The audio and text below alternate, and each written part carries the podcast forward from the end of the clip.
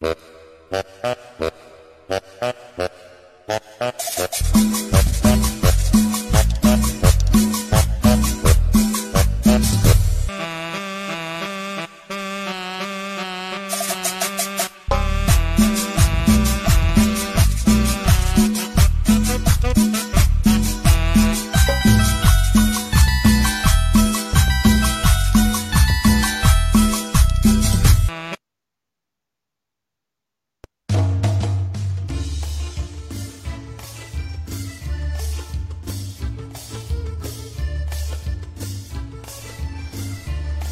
Muy buenas noches mis queridos Radio Escuchas, mi nombre es Leo Sagrero y estamos una vez más en Zona Random, su radio independiente favorita. Y el día de hoy pues vamos a iniciar un capítulo más en esta historia de la lucha libre con este programa que tan, tan querido por todos ustedes llamado Entre las Cuerdas. El día de hoy tenemos un tema bastante, bastante interesante pero pues antes de empezar con en materia y con todo esto de, de la lucha libre, pues obviamente tenemos que presentar primero que nada a esta enciclopedia andante de la lucha libre, este señor que se sabe de la lucha libre de todas, todas, y estamos hablando de nada más y de nada menos que el querido Mike. Mike, ¿cómo estamos esta noche? ¿Qué tal, Leo? Muy buenas noches. Buenas noches a todos los escuchas desde de entre las cuerdas. Pues un gusto desde saludos desde Matamoros, Tamaulipas, donde me encuentro ubicado. Es un gusto estar de nuevo con ustedes. Ya llevamos casi un mes de transmisiones con ustedes. Gracias a ustedes seguimos trabajando con mucho gusto. Y pues bueno, Leo, vamos a hablar de un tema muy, muy picante, muy sabroso, que como le decimos por acá, algo que le gusta a la gente. Y es que nos ha exigido con muchos likes, comentarios, es hablar de las grandes tercias que nos ha dado la lucha libre, esas facciones de grupos que hoy por día se fueron modificando y ahí por hoy existen lo que son los ingobernables. Estamos hablando de las tesis de los nuevos infernales o también hablando de las del nuevo Sky Team o la nueva versión que está sacando por ahí el hijo de Superastro que son los nuevos cadetes del espacio. ¿Cómo ves mi Leo? Excelente, pues la verdad es que bastante, bastante historia que nos trae por acá el, tema de hoy y sobre todo pues vamos a hablar de, de, muchos nombres que la mayoría de nosotros pues recuerda con mucho cariño, ¿no? De muchas estrellas y pues sobre todo también de muchas tercias, que de eso se trata el programa de hoy, justamente de las mejores tercias de la lucha libre en toda la historia. Y pues mi querido Mike, este, antes de esto, cuéntanos cómo te sentiste en esta, en esta semanita, qué tal todo por allá ahí en, ahí en, en Tamaulipas. Fíjate creo que muy bien, gracias a Dios, estamos trabajando nuevamente eh, ha habido, ustedes saben, ya empieza la época de calorcito, ya entró la primavera, empieza a ver los calorcitos ya un poquito más bochornositos como hemos estado. Hemos estado a una temperatura de 24 28 grados, empieza a subir la temperatura, pero sobre todo esa temperatura va a subir aquí en zona random con tercer entre las cuerdas, porque acabo de decir una palabra en cuerda.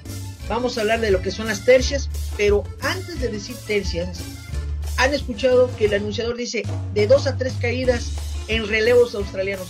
¿De dónde sale esa palabra de relevos australianos, Leo? ¿Has averiguado por qué? Exactamente, por ahí ya tenemos todos los datos. Ya sabemos, ya, ya estoy enterado de que tú nos vas a contar exactamente de dónde viene este, esta terminología. Y pues vamos a empezar con esto de una vez. Nada más, antes de esto, recordarles a nuestros queridos radioescuchas que ya están las vacunas aquí en México, entonces ahora sí que este, vayan a vacunarse en cuanto puedan porque es bastante, bastante importante. Ya están las vacunas, ya nada más hay que checar. Sobre todo para las personas que todavía no saben qué onda con lo de las vacunas, yo lo que les recomiendo y el tip que les traigo el día de hoy es si no saben cuándo les toca y en dónde les toca, recuerden que pueden ir a la página del donde, donde generan su CURP y ahí directamente el gobierno les está diciendo cuándo les toca, a qué hora y en qué lugar. Entonces, aprovechen esta herramienta para irse a vacunar, para que ya esto de la cuarentena ya se nos acabe por fin, mi querido Mike. Pero pues vamos de una vez a entrar en materia porque pues no venimos a hablar de vacunas, ni de, ni de pandemia, ni de nada, sino a lo que nos gusta, ¿no? La, la lucha libre. Y pues vámonos de una vez con esto, mi querido Mike. Cuéntanos un poquito de dónde vienen los relevos australianos. Nada más, antes de eso, ya tenemos comentarios y dice Selene SC. Buenas noches, Leo y Mike. También Leonardo Muñoz dice, buenas noches, Mike y Leo. Gusto en saludarlos como siempre, aquí estamos, buenas noches. y Prensa González Dice, excelente programa. Muchísimas gracias a todos nuestros radioescuchas que anden por acá. Y sobre todo recuerden que si les gusta este, este tipo de contenido y este programa, apóyenlo dándole bastante cariño ahí en el, en el botón de compartir. Compártanlo en vivo para que más personas se unan a nosotros y lleguemos a más oídos. Entonces, mi querido Mike, pues cuéntanos exactamente de dónde viene este término de relevos australianos. ¿Será de Australia?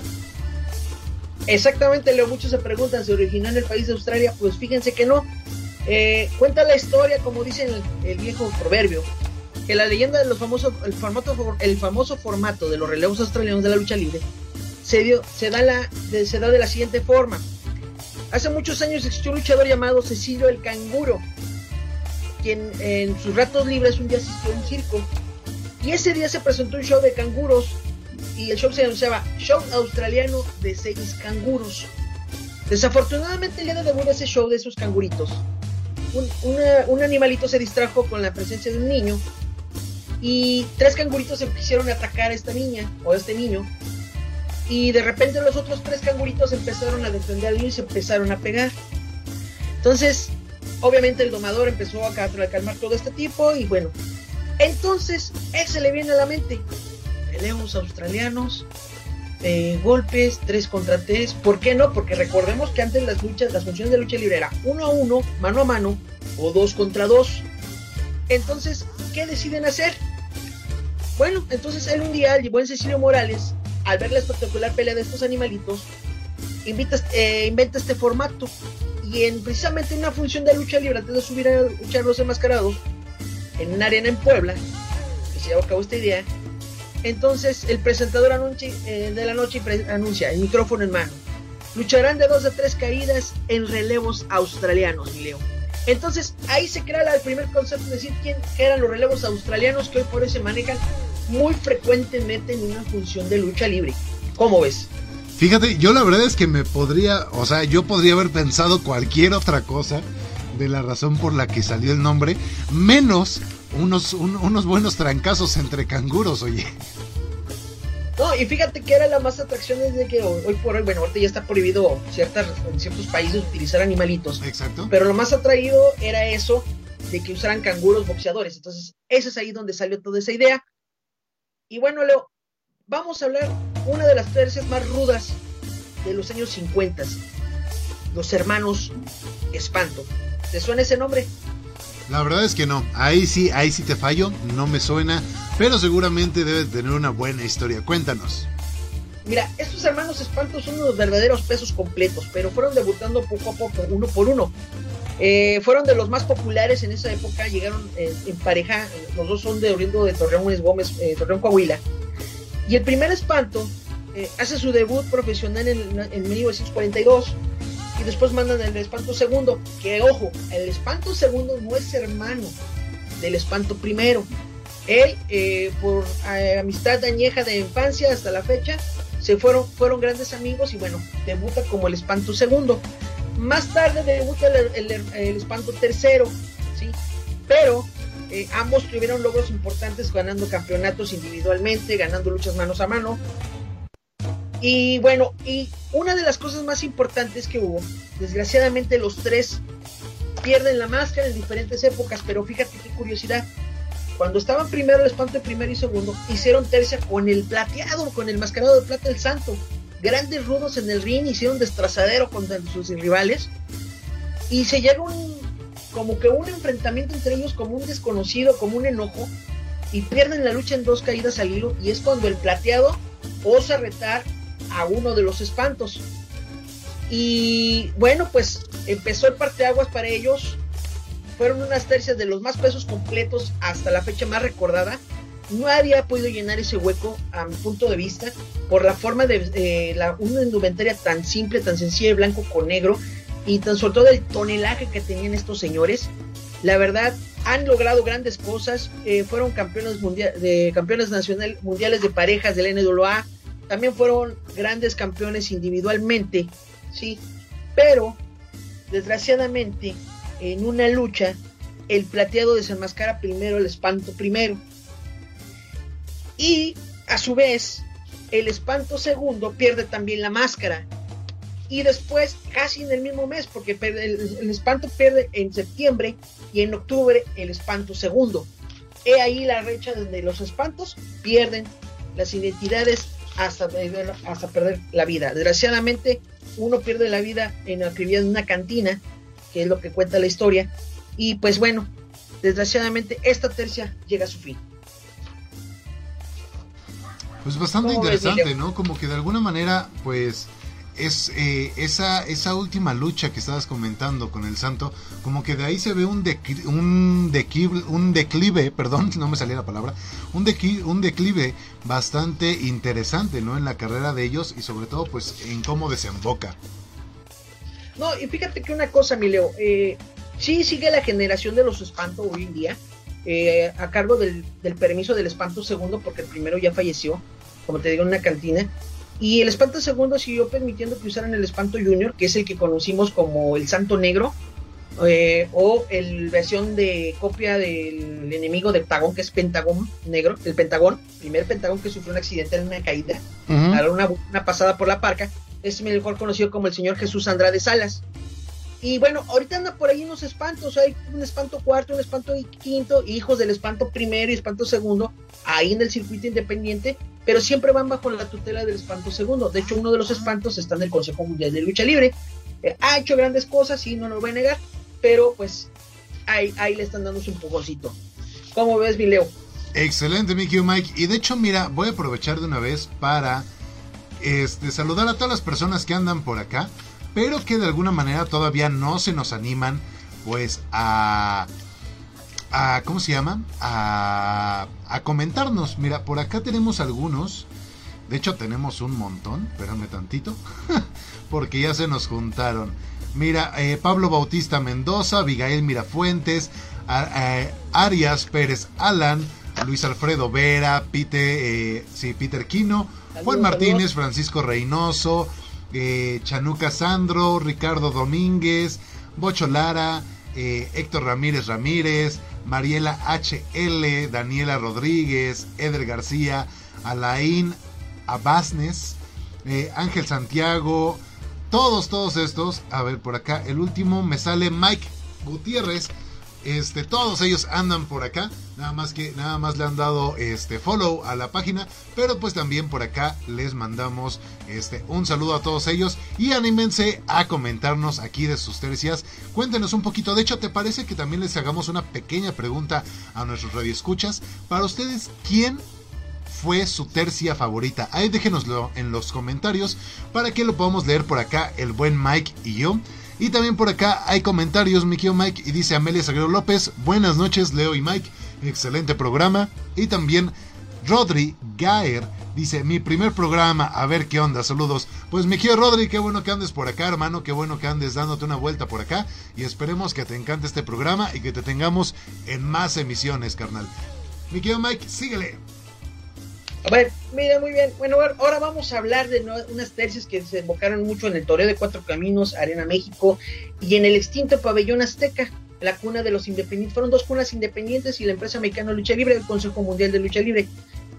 La primer ola blanca que se dio es, no es Doctor Wagner y el Ángel Blanco, junto con la leyenda de oro, el, solitario. Ellos, eh, como pareja primero, el solitario y el, perdón, el Ángel Blanco y el Doctor Wagner como pareja, fueron indestructibles, ganaron lo que quisieron, ¿sí? Lograron el campeonato nacional de parejas venciendo al mismísimo Rayo de Jalisco y al Santo. Y cayeron en, eh, como rivales con Mil Máscaras, Dos Caras, Blue Demon, Black Shadow.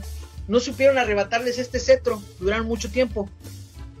Pero fíjate, lo muy curioso, al mismo tiempo en esos años que debutaron tanto el Ángel Blanco como el Dr. Wagner, estoy hablando del Dr. Wagner papá, eh, debuta también el solitario, ambos por separado y después se mancuerna entre el Ángel Blanco y Doctor Wagner, empiezan a ser gran equipo y después se incluye el Soli.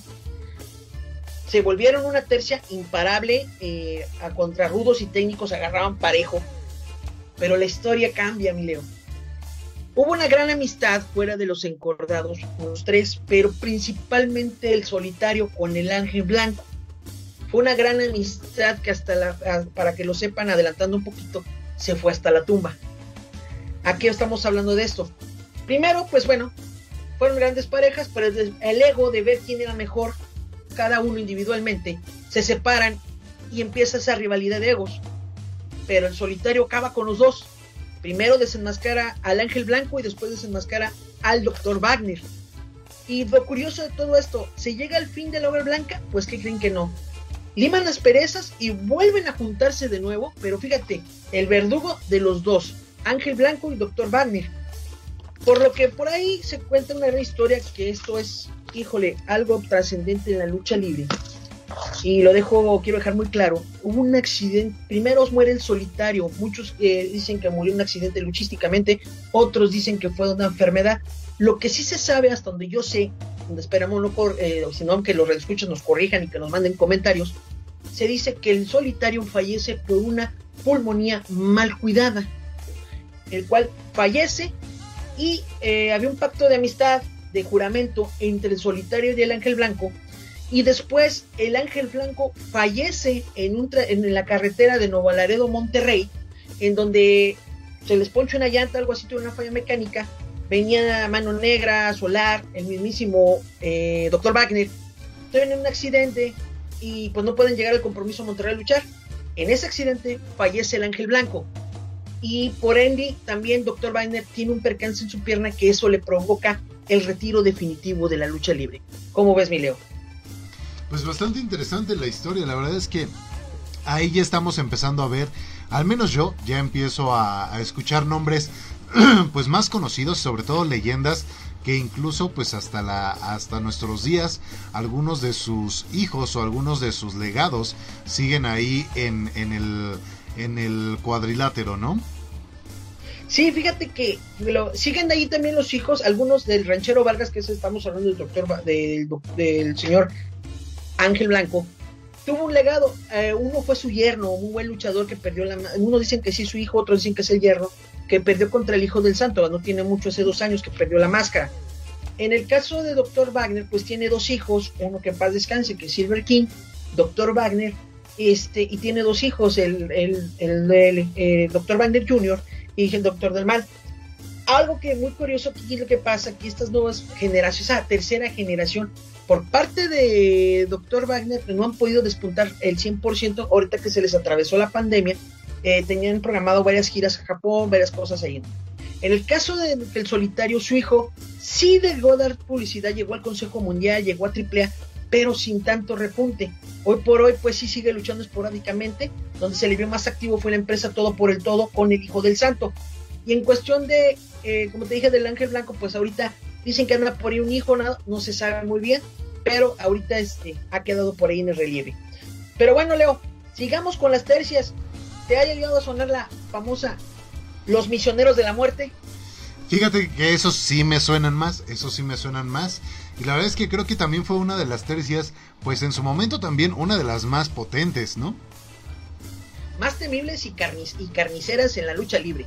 Déjame decirte que fueron los que recibían rudos y técnicos en el toreo de cuatro caminos y está formado por el negro navarro, el tejano y el mismísimo signo. Recordemos que hubo dos versiones de este trío. Al haber, al haber pedido peleado el Tejano con el Negro Navarro y con el Signo, se entrega, se integra Black Power, pero eso es otra etapa casi al final.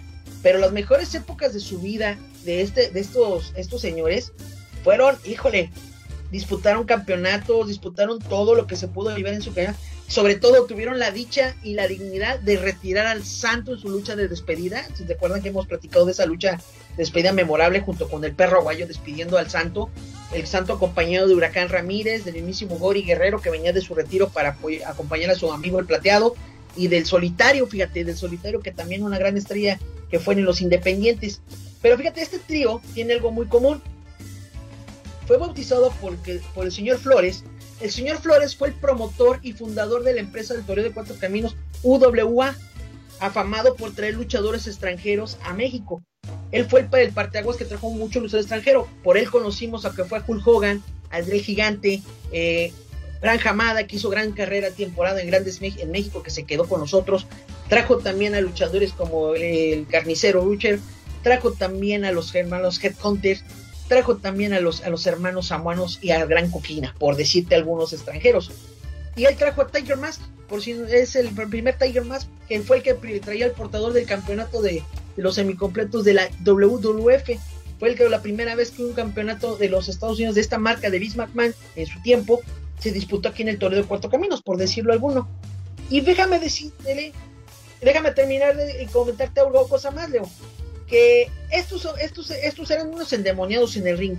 Y el señor Flores no se equivocó en ponerles como los misioneros de la muerte. Leo, por ahí nos están sonando comentarios, ¿qué nos dices? Exactamente, ya tenemos por aquí unas cuantas alarmitas. Y pues básicamente nos dice el buen Diego Chávez. ¿Qué onda, Diego? ¿Cómo estamos? Un abrazo hasta allá. Este dice: casi matan al santo de la, de la, de la lucha que nos estabas diciendo. Y también, pues por acá tenemos algunas cuantas reacciones de Cintia Peña, eh, Rubén Sandoval y Carlos Aguilar que andan acá presentes en el live stream, hermano. ¿Cómo ves? No, pues saluditos a todos, gracias por estarnos escuchando y sintonizando. Pero déjame decirte para acabar con los misioneros de la muerte. Los misioneros de la muerte tuvieron grandes piques con, las, con los villanos, con los brazos, con los fantásticos, con los gadetes del espacio, pero más que más que unas con nadie que con los brazos. Se daban hasta por la cubeta. Y, déjame decirte que también fueron invasores en la empresa mexicana de lucha libre o Consejo Mundial de Lucha Libre. Fueron visitadores y nada menos que se calaban con los grandes, con el Faraón contra Gran Sangre Chicana, con el mismísimo Ringo Mendoza, o con los también ya ídolos en ese momento, el mismísimo Cien Caras, que luchaba en ese tiempo de técnico con su hermano Máscara y 2000, el mismísimo Rayo de Jalisco, y vaya que ellos, los misioneros, fueron los últimos equipos en celebrar eh, ganar un campeonato de tercias de la UWA hasta su extinción en 1995. Pero recordemos también que una separación al ser rapado el, negro, el tejano y el molestia. Se sale el tejano, allí forma su propio propia pareja y forma los efectivos con Silver King. Al salirse él, entra Black Power, pero ya con tanta relevancia, ya no tenía tanto peso esa, esa tercia al salirse. ¿Cómo ves, mi Leo? Pues bastante interesante. Y de hecho acabas de tocar un punto bastante este bastante querido por todos nuestros radioescuchas, seguramente por todos los fanáticos de la lucha libre, y es justamente una de estas tercias, ¿no? Justo, pues la dinastía de los brazos, oye, bueno, que antes, antes no era dinastía, pero ahora sí lo es, ¿no? Sí, mira, anteriormente con los eh, nada más habían, ahora sí que luchaban tres, el primero debut del brazo de oro, pero ahora vamos a hablar de esa tercia porque me están pidiendo aquí que hablemos de alguien que pesa mucho. Todavía, todavía nos falta, todavía nos falta llegar a, la parte de los brazos, pero antes de eso, pues todavía hay nombres que, que, que, tomar aquí, ¿no? Sí, mira, aquí yo lo considero no como, yo aquí lo, hago un paréntesis, voy a hacer un espacio porque sabemos que nuestro, nuestro programa es hablar de los villanos, de las tercias, ¿verdad? Pero para mí los villanos es tercia y dinastía al mismo tiempo. ¿Por qué? Son cinco villanos, son cinco hijos del magnísimo maestro Duedos Checos, el señor Rey Mendoza. Y pues cada uno logra sus diferentes etapas. Recordemos que los hijos de Don Rey Mendoza, los primeros villanos, primero villano 1 y 2, no se les permitió luchar ya que Don Rey Mendoza no quería que llegaran a llevar esta profesión como él la llevaba. Entonces ellos lucharon como los búfalos salvajes 1 y 2. Fueron los primeros que empezaron a abrirle brecha a sus hermanos para ser los villanos. Ya después que cambian a los villanos, se les une el mismísimo villano tercero, Rey Arturo. Recordemos que todos hicieron época en la lucha libre, pero los que más trascendieron fueron el tercero o quinto, eh, en este caso de, los villanos. ¿Cómo ves, Leo? Oye, yo tengo, aquí me salte, me salta una pregunta. Porque, o sea, me, comentas que el, mismísimo Rey Mendoza, pues no quería que sus hijos lucharan. Ellos eh, lucharon a escondidas de su padre, o sea, llegaron hasta ese punto o, su padre sí, sí supo al final. O sea, me refiero a que cuando iniciaron, cuando iniciaron con estos nombres que no eran los villanos, este, eh, su padre ya sabía que estaban luchando o lo seguían haciendo escondidas. Mira, lo siguieron primero haciendo escondidas como los búfalos salvajes, como te comenté hace rato, unidos, eh, se enmascararon por temor al enojo del papá. Entonces ellos ya empiezan a luchar, pero quiero dejar algo muy claro. Los villanos fueron campeones de lucha olímpica y grecorromana y, y, se movieron en disciplinas anteriores antes de ser lucha libre profesional. ¿Cómo ves, Leo? Sí, te preguntaba esto porque eh, justo, me, justo me recordaste la historia de, eh, como, como tú sabes, pues yo tengo un amigo que, que, es luchador, que ya anda haciendo sus pininos en una de estas empresas. Y justamente el buen Cábala, si nos está escuchando, un abrazo hasta allá, hermano. Sabes que se te extraña un montón. Con esto de la cuarentena no, no nos hemos visto. Pero el buen Cábala, fíjate que también contándome un poquito de cómo inició, él también empezó a hacer lucha libre a escondidas. A escondidas porque de alguna manera estaba, él se fue a vivir por un tiempo a Michoacán y no encontraba nada que hacer en el, o sea, él es del Distrito Federal, se fue a Michoacán y no encontraba ni, no encontraba con qué distraerse allá. De repente vio que estaban este que estaban abriendo una escuela de, lucha libre y que se mete ahí y empezó a luchar a, a escondidas de su familia. Fíjate que sí, hace muchas cosas han sido que la familia pues sabe que es una profesión muy de alto riesgo, muy peligrosa. Y pues bueno, déjame contarte, para empezar, los villanos no formaron como debe ser uno, dos y tres. Eh, se pretendía que debutaran los tres en un, en un entiendo, pero llegó un momento que el villano segundo parte de esta vida muy joven, dejando una, un hueco muy importante en la familia Mendoza. Y si se dan cuenta, el villano primero empieza a impulsar a sus hermanos, el tres, cuarto y quinto, que recordemos que el cuarto es el más chico y el quinto es el, entre los medianos. Es decir, se iban debutando conformidades, pero uno se le adelanta al otro. Eh, toman cosas relevantes cada uno independientemente, como el villano primero ganando máscaras, eh, agarrando piques fuertes contra los brazos también, porque fue el que desenmascaró junto con el villano cuarto villano quinto allá en la Plaza de Toros de Monterrey contra los brazos, una lucha muy sangrienta de las más recordadas. Desgraciadamente que no les se dicen que no se les pagó esa lucha, pero bueno, es otro tema que abordaremos más adelante. Pero también el rey Arturo, villano tercero, formó una tercia muy padre, que vamos a hablar también más adelantito. Una efectividad los villanos, una clase pura de lucha libre y llaveo, fueron dignos campeones en diferentes divisiones cada uno. Sobre todo visitaron Japón, son muy queridos en Japón también. Y sobre todo los villanos, cuarto y quinto, fueron muy conocidos en la WCW, que fueron muy Desgraciadamente el villano cuarto estuvo a punto de, de perder la vida en un movimiento, en un castigo en el cuello, que estuvo retirado más de un año. Y algo muy curioso, desgraciadamente el villano primero se nos adelanta, él fallece de un, parece que un derrame cerebral, y quedan los villanos 3, 4 y 5, y el villano tercero pierde la máscara en la Arena México, al igual que el villano cuarto. Que estamos hablando de que ahorita eh, él ya lucha, ya no se anuncia como el villano cuarto, se anuncia como eh, Ray Mendoza Jr., por el parecido de gran jefe chuecos Ray Mendoza. ¿Cómo ves, mi Leo? Me parece perfecto, mi querido Mike. La verdad es que siempre, como todos, como, como todos los martes, como cada emisión, los datos súper puntuales. Y ahora sí que a todos nuestros radioescuchas, sobre todo a los amantes este, de la lucha libre y sobre todo los de culto, pues sabrán que todos estos datos son muy precisos. De hecho, por ahí, ¿te acuerdas que estábamos hablando justo con este Roberto, uno de los conductores de acá, y que te hizo una pregunta y dijo, fíjate que yo o sea, yo pensaba que sí sabías, pero no tanto y de repente le sacaste toda la toda la información que te pidió. La verdad es que sinceramente este yo creo que todos nuestros radioescuchas pues estarán este, agradecidos con todos los datos que siempre nos das bastante oportunos y bastante concretos. También por acá tenemos comentarios. Mira, por acá nos preguntan este nuestro radioescuche el buen Diego Chávez Romero dice, si se enfrentaran la nueva generación dinamita contra el poder del norte, ¿quién crees que ganaría, Mike?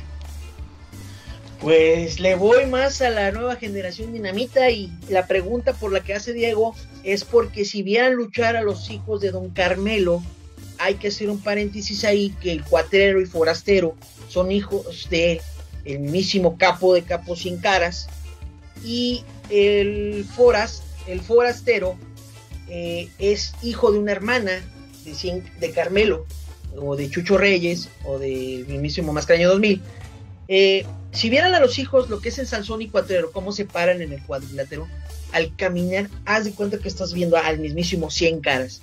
Cómo hace enardecer al público. Me queda muy marcado cuando luchó contra el Rayo de Jalisco en un, en máscara contra máscara, en un aniversario. Cómo se para el señor Carmelo y nada más al levantarle mano, gritaba la gente, se le aventaba, casi casi se le querían comer porque golpeaba a su ídolo. Un rudazo, que fíjate que muchos rudos al perder su máscara decliva su carrera. Al contrario, a este señor se le fue para arriba las nubes y les dejó un gran, un gran tarea a estos muchachos. En el caso del Poder del Norte, es una gran tercia. Son hijo, de, en este caso ahí está el hijo del Mochocota, gran Mochocota, pero lo vamos a hablar más adelante también.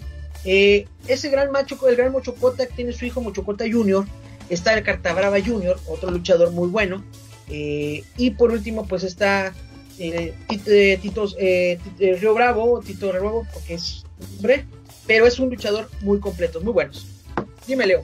¿cómo vamos Perfecto, mi querido Mike. Pues mira, también, aparte, pues vamos a hacer un pequeño paréntesis para también Puedes saludar a los que nos andan dando las reacciones, sobre todo, pues recuerden que también, si no quieren comentar, no hay ningún problema con que anden por acá escuchándonos, también por acá se les agradece al buen Antonio Galván, Roberto Álvarez Jauregui, Carlos Zúñiga, y me parece que hasta ahorita son todos los, los, nuevos. Entonces, muchísimas gracias por dejar ahí su like, su me encorazona, su, su me divierte, lo que sea. Y recuerden que la pregunta que les tenemos el día de hoy es ¿cuál fue o cuál es su tercia favorita? Yo la verdad es que este creo que se los comenté en el programa anterior.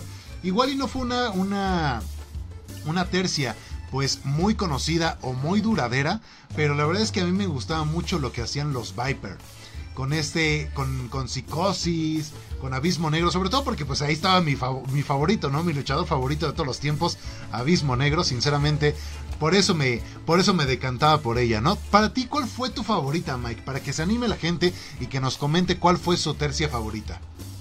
Fíjate que, pues yo estoy muy peleado con muchas tercias, pero para mí, la mejor tercia que hubo en cuestión de rudos, me quedo con los hermanos Dinamita y también me quedo con una facción que muy pocos conocen, los Chacales del Ring.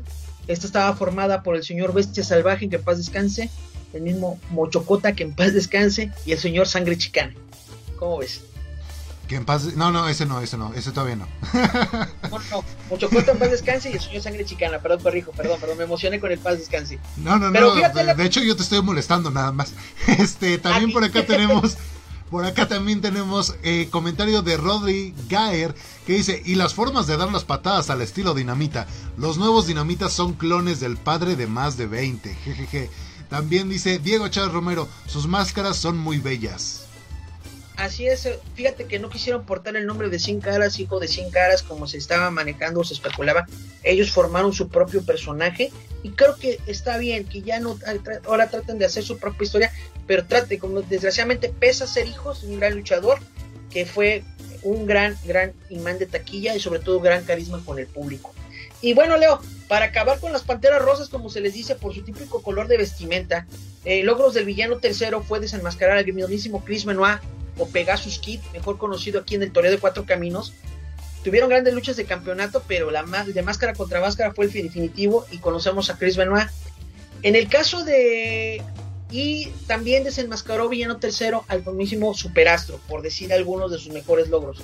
En el caso del villano cuarto, eh, desenmascaró al maestro lagunero Blue Panther y él pierde la máscara frente al mismísimo Último Guerrero, y el villano cuarto, pues también, villano quinto ha tenido grandes logros, ha tenido, ha tenido campeonatos, ha ganado máscaras, pero de los que más suenan esos logros es el cuarto y el tercero por sus enfrentamientos con grandes estrellas de la lucha libre, sin dejar las grandes encarnizadas que tenían contra los brazos. ¿Cómo ves, Mileo? Mira, por acá tenemos ya comentarios porque ya nos están dejando aquí a los este, nuestros radioescuchas quiénes fueron sus mejores tercias para ellos. Por ejemplo, Leonardo Muñoz nos dice los villanos para mí. También por acá nos están pidiendo este pues un poquito de ayuda de tu conocimiento, mi buen Mike. El buen Rubén Sandoval nos pregunta, ¿y la tercia de Pirata Morgan quiénes eran y cómo se llamó la tercia? No recuerdo. ¡Ayuda! A, ver, mira, aquí, aquí hay una cosa que vamos a hablar ahorita. Vamos a hablar de los infernales, vamos a hablar ahí en ese tema. Los infernales tuvo dos versiones, pero primero vamos a aclarar la pregunta de nuestro radio escucha. El Pirata Morgan perteneció con los infernales con lo que fue MC1, Satánico y él. Al tener diferencias, eh, el Pirata Morgan con el Satánico forma su propio grupo que se llamaban los, los Piratas o los Bucaneros, formado con su hermano el Hombre Bala y el Puma Jerry Estrada no cuajó, no llegó a mucho, no hay mucha relevancia en esta tercia, sí hubo un principio porque empezaron a usar una vestimenta como pirata, pantalones eh, con rayas, botas estilo pirata como pasan en las películas y algún parche. Pero recordemos, el pirata Morgan usa ese parche no por nada más como vestimenta, es parte de su vida porque recordemos que él perdió un ojo en una lucha ante el Jalisco allá en Guadalajara.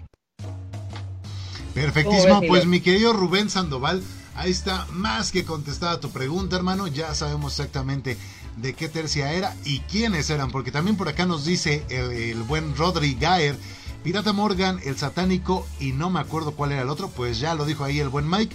Y también Diego Chávez Romero me dice, para mí, Los Ingobernables con Rush, La Sombra y La Máscara. También el buen Rodrigaer dice, gracias, no me acordaba de MC1. Pues perfecto, ya sabemos exactamente cuáles son. Y pues muchísimas gracias por ahí decirnos de sus tercias, que la verdad es que también están bastante, bastante buenas. Mi querido Mike, pues vamos a seguirle con este tema, porque la verdad es que todavía nos falta bastante. Y pues también recuerden, en una de esas, si, si no nos alcanza el programa para todas las tercias, este, las mejores tercias de, de toda la lucha libre, pues igual y podremos aventarnos una parte 2, ¿no? Pero pues todo eso dependerá también obviamente de los likes, de, cómo compartan, de, acá de los comentarios, pero sí, seguramente sí o sí se las traeremos de este lado. Mi Mike, prosigamos. Pues fíjate que vamos a hablar así de lleno con los infernales. Esta, esta, esta, esta tercia fue formada primero por el primísimo satánico, que es el que crea la idea, el concepto, junto con, primero con el espectro, en el espectro junior, y el mismísimo MC1.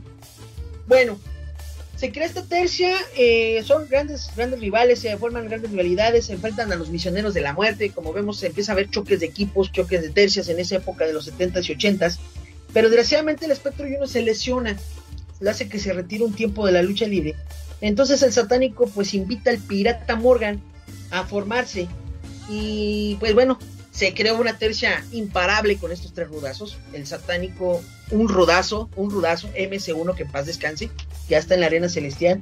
Y el caso del Pirata Morgan, hoy por hoy Pirata Morgan, pues lo vemos en, en, luchadores independientes. Y el satánico está como maestro en Guadalajara, Jalisco, haciendo honor a su maestro, que fue el Diablo Velasco, un maestro de la lucha libre que ha creado grandes luchadores como es El Rayo, este, el mismísimo satánico, Atlantis, por ahí lo estamos viendo todavía. Entonces, se forman estas tercias, bueno, se vuelven a separar y meten a Radamés Coco Masacre en esta tercia.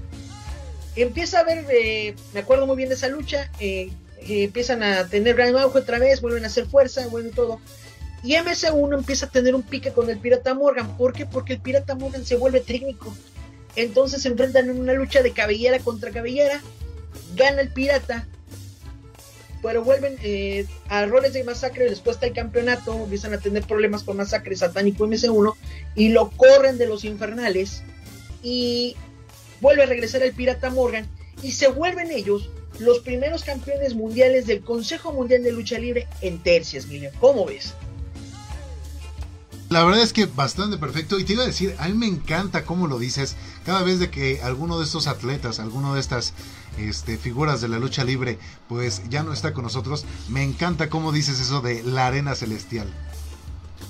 Fíjate que es un mote que aprendí de una persona, un periodista que conocí ahí en México, el señor Julio Rivera, que platica mucho de ese tipo de palabras, porque se oye muy decir, nos dejó, eh, porque sí, nos dejó, deja una gran huella, dejan estas personas que dejaron parte de su historia, su vida, su alma en la lucha libre.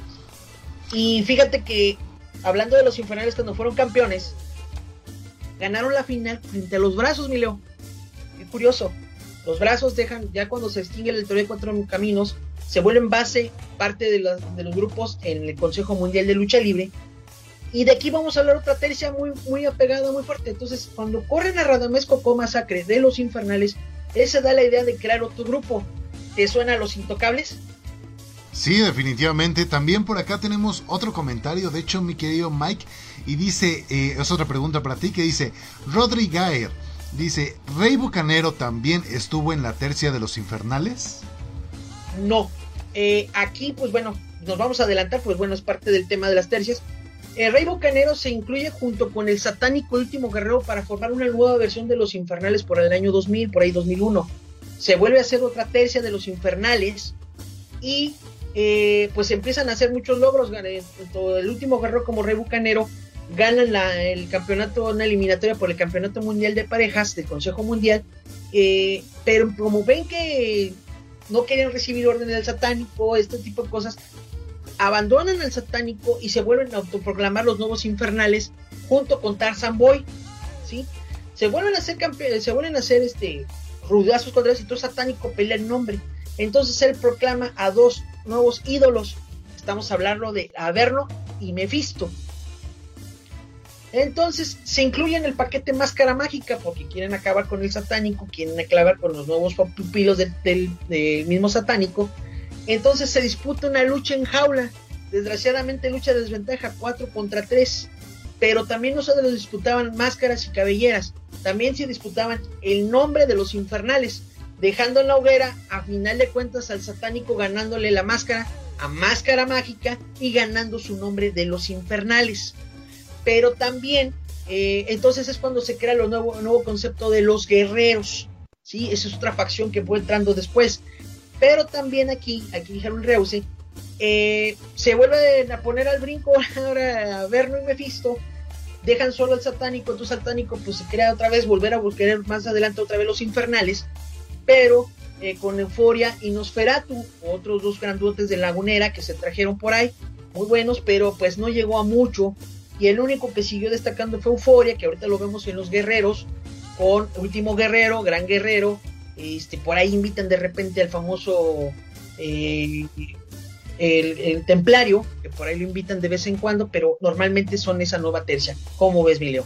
Excelente, pues el mismo Roddy Gaer dice, ah, es cierto, dice, eres una enciclopedia. pues sí, para los que no lo crean, la verdad es que hasta yo cuando de repente tengo alguna que otra duda, Sinceramente sí le pregunto al buen Mike y se sabe de todas, todas, sinceramente. Pues mi tío Mike, ahora este, te iba a preguntar una cosa, ahorita que estabas hablando justo del, Rudo Rivera. ¿Sabes qué? O sea, la verdad es que yo después de después de un tiempo dejé de, de, de ver lucha libre y ya no supe qué onda con el señor. ¿Sabes si todavía está con nosotros? ¿Qué está haciendo por el momento? Mira, ahorita totalmente, pues desgraciadamente es que sufrió una enfermedad que lo, que lo realmente casi casi le cuesta la vida. Gracias a Dios el Señor está con nosotros todavía aquí. Eh, él sigue narrando lucha libre en AAA, pero ahorita por la pandemia pues está parado y también el Señor se está cuidando. Sigue haciendo entrevistas, tiene su propia página de YouTube, tiene ahí su Twitter, todo eso. Y lo que me encanta es que platica muchas anécdotas de los luchadores tan vivientes, tan reales. Pero te voy a decir algo, Rudo Rivera para mí, como que en paz descanse el doctor Alfonso Morales, fueron los parteaguas después del jícamo y el agua que lo que hoy vemos en los narradores de lucha libre, ¿verdad? Exacto. Hoy por hoy nadie va a, nadie va a remar con el guimazo arriba de que los rudos, los rudos, rudos y el Atlante, porque recordemos que Rudo Rivera le va al Atlante. Exactamente, sí, me acuerdo mucho de eso, que siempre decía los rudos, los rudos, los rudos y el Atlante. Y, algo que puso muy de moda, que fue el mismo referee Grand Davis, cuando él se entrevistaba a luchadores, el mismo Rivera, presentaba su guante negro. Y hay una anécdota muy curiosa. Cuando hubo una lucha de cabellera contra cabellera entre el satánico y el dandy, entre los cronistas hubo una lucha también de apuestas. Eh, unos le iban al dandy, otros él le iba al satánico. ¿Y quién crees que perdió, Leo? Pues ahí, si mal no recuerdo, ganó el dandy. Así es, ganó el mismísimo dandy en diciembre y pues, pues el Rudo Rivera tuvo que ausentarse unos días porque le dio pena presentarse con poco pelo ahí ante, ante el público. Eh, perdió la cabellera, es algo que pocos saben. De hecho, no se, no se sabe si se rapó o no se rapó, pero sí lo decían en los micrófonos. De hecho, te iba a decir que. satánico se rapa Rudo Rivera. De hecho, te iba a decir que. Yo recuerdo, no me acuerdo si fue esa lucha, pero yo recuerdo alguna lucha de apuestas donde también el Rudo Rivera dijo: ¿Sabes qué? Pues si pierde él, me rapo yo. Y sí lo raparon. O sea, que yo me acuerdo sí lo raparon en el cuadrilátero, pero no me acuerdo exactamente de quién fue. Ah, mira, es que fue en Triple Manía, una, una función de Triple A, eh, cuando estaba en la Legión extranjera con Conan y no sé qué tanto. Y apostó la directiva de la mismísima Triple A, el señor este, Joaquín Rondal. Este, apostó la cabellera él como seco y el Rudo Rivera por parte de la Legión extranjera. Eh, ahí gana pues la Legión de AAA y pues tuvieron que rapar al mismísimo Rudo Rivera. No recuerdo contra quiénes fueron, pero sí te puedo decir que este el Rudo Rivera le pone jícamo y todo lo que se da, porque lo que manda el grito dice los rudos, los rudos, los rudos y el Atlante. Recordemos que él es atlantista de corazón. La verdad es que acabas de desbloquear un recuerdo que tenía ahí guardado cuando de repente dijiste lo del Atlante. Dije, oye, ¿cómo, cómo, cómo se me pudo haber olvidado esto, sabes? ¿Cuántas veces no lo escuchamos todos los que estamos aquí escuchando pues este programa, ¿cuántos de nosotros no escuchamos justamente ese esas palabras míticas del Rudo Rivera, ¿no? Pero pues vamos a seguir ahora así con el tema de las tercias. Ya hablamos un poquito de los satánicos, ya hablamos un poquito también de los villanos. Ahora quién sigue, mi querido Mike? Mira, pues, pero más para terminar de reforzar lo que ya estábamos hablando por la pregunta de nuestro radio escucha, por los, nos quedamos ahí con los intocables, que fueron más adelante esas facciones. Los Intocables fue formada por Radamés Coco Masacre, Pierrot Jr. y el mismísimo Jaque Mate. Eh, logran quitarles el campeonato mundial de tríos a los Infernales. Eh, siguen dando mucho que hablar por su forma de presentarse con sus esas de sus porros, de aquella época de los del Nelson Ness de los Intocables. No sigas de ver esa serie. Pero bueno, Después hay una desbandada de luchadores, se va Pierrot, se va Jaque Mate y se queda Radames Coco Masacre. Se pierde el campeonato, no me acuerdo si lo perdieron o lo pierden por la desintegración del grupo. Y ya no quedó mucho relevante esa tercia, no ganó mucha relevancia en, en muchas cosas. Pero vamos a hablar de otra, otra dinastía, mi Leo. Y esta sí es una dinastía muy grande hoy por hoy. Porque ahora ya hasta los nietos están luchando. Bueno, recordando que los villanos el villano cuarto y eh, tienen un hijo, el villano quinto ya tiene su hijo luchando, que son dos, que es el villano quinto junior y el mismo Rocambole. Y en el caso de los villanos, el villano tercero tiene sus dos hijos que están luchando allá, que es el villano tercero junior, que está en, eh, en AAA y después se fue independiente, y el hijo del villano que está en el Consejo Mundial de Lucha Libre. Han hecho grandes cosas ambos eh, y creo que pues están no dejando nada mal el nombre de su señor padre. Pero vamos, Leo, antes de empezar con esta dinastía, nos vamos a. Quiero hacer una mención, el alón, lo que más te gusta, el, el mismísimo Lona del Tiempo, mi Leo. Excelente, pues vámonos con esta sección del programa, la Lona del Tiempo, donde estamos pues rememorando un poquito las cosas, las luchas y a los luchadores que pues pasaron a la historia sobre todo con algunas buenas luchas y sobre todo también en el caso de los luchadores, pues con su trayectoria. ¿Qué nos traes en esta en esta ocasión, mi Mike? Fíjate, Leo, que se acaba de cumplir un aniversario más de la caída de la Pantera Rosa, el villano tercero, frente al ídolo de los niños Atlantis. Eh, una lucha gran pedida por el público, el público dividido, máscara contra máscara. Pierde el rey Arturo, pero al perder la máscara parece que se le entrega al público. El público pidió indulto, eso sí les digo, el grito era enorme de gritar que fuera indulto una lucha muy sangrienta, pero no porque fueran agresivos, sino por un tope que da Atlantis sobre el villano tercero, choque de cabezas y se, se abren los párpados y se estaban bañando en sangre, pero los señores se entregaron al máximo. Eh, fue una lucha de poder a poder, de llaveo, de gran técnica. Eh, desgraciadamente, pues ahí tenía que haber un perdedor y ahí fue pues el señor Rey Arturo. El público se le entrega y con gran cariño lo recordamos en esta, en esta lucha que dio mucho que hablar el señor Villano III. Y muy buena lucha, ¿eh? Me acuerdo perfectamente de ese tope que dices. Y sí se, se, veían los dos este, ensangrentados. O sea, no es como que haya sido, como bien dices tú, una lucha violenta, sino que de alguna manera pues surge este, este accidente, pero ellos como unos profesionales de la lucha libre siguen, lo siguen dando todo. Pero sí fue como que muy, de alguna manera como...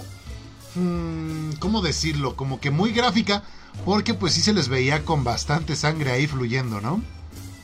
No, y deja tú, eh, la lucha fue de, poder a poder porque fue a una sola caída. Recordemos que fue la lucha a una sola caída.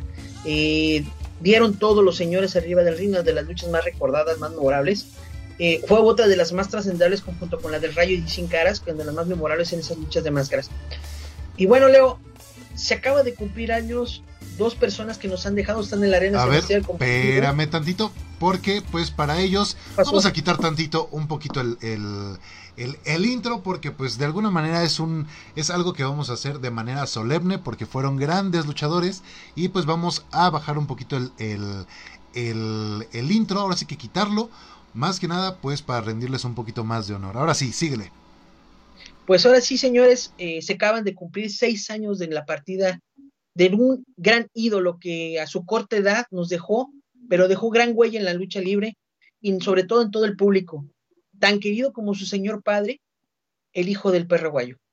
Hoy se cumple, en estos días se acaban de cumplir seis años de su partida, desgraciadamente en una muerte muy trágica, no se culpa a nadie, fue un algo que no podemos dialogar o discutir en estos momentos, pero sí nos deja el nombre el Can Mayor, como se le dice, el de los perros del mar, creador de un concepto que hasta ahorita nadie lo puede igualar.